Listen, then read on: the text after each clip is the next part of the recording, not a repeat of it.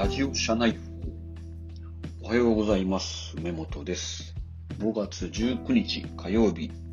北九州は快晴です。今日からね、あの、北九州市では、小学校の子供たちがですね、分散登校をすることになりました。まあ分散登校ってちょっと僕もあんまりよくわかってないんですけども、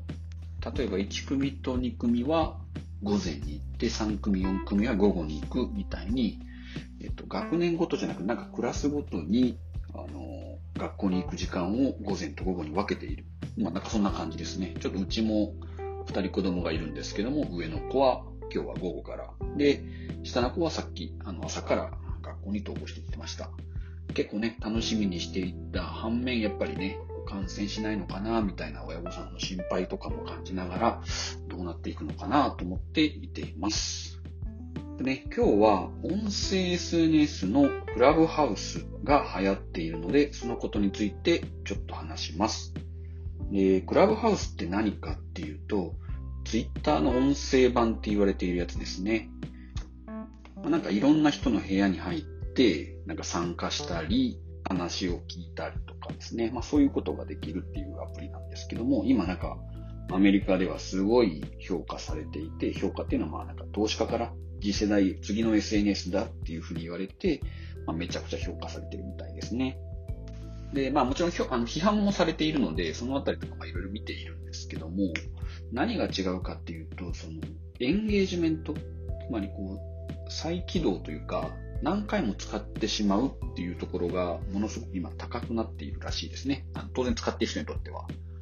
で例えばこう1位はこのクラブハウスっていうのを使っていたら2位は YouTube、3位はまあ Twitter とか Slack とかそういったところが、まあ Slack は SNS じゃないんですけど、そういったツールがこう画面でこう一番利用しているみたいなデータに最近なっているらしいです。で、自分もちょっと使ってみようと思ったんですけど、日本ではあの配布されていないみたいです。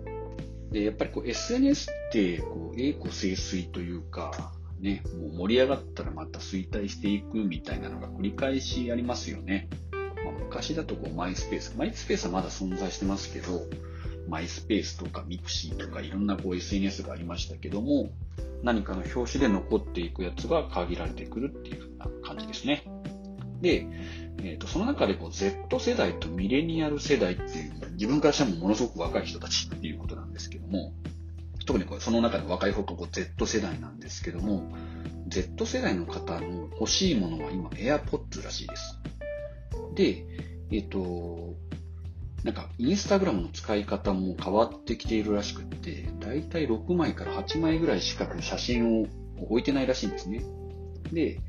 なんでかっていうと、その直近の今とかを重視した今風のものをバンバンあの6枚ぐらいだけ厳選してあげて、で古いものはどんどんどんどん消していくみたいなあ感覚らしいです。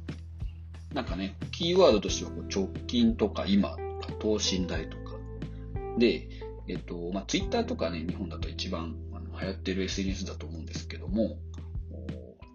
その辺だとやっぱ盛り上がってくると、最近もすごい多いんですけども、共感とかを含めた、まあ、承認欲求とかも当然そうですけども、ステータスを重視するメディアになってきてるんですね。なんで、ステータスっていうのは私はこういうものですとか、こういうことがやりたいですみたいなことを表明すればするほど、どんどんどんどん、えーまあ、ブランディングとしてはとてもいいと思うんですけども、そういう状態を目指さなきゃいけないっていうふうになって、ちょっとしんどくなってくるっていうのが起こってくると。でそういった時に新しい SNS が生まれやすいっていうふうに言われるんですけども、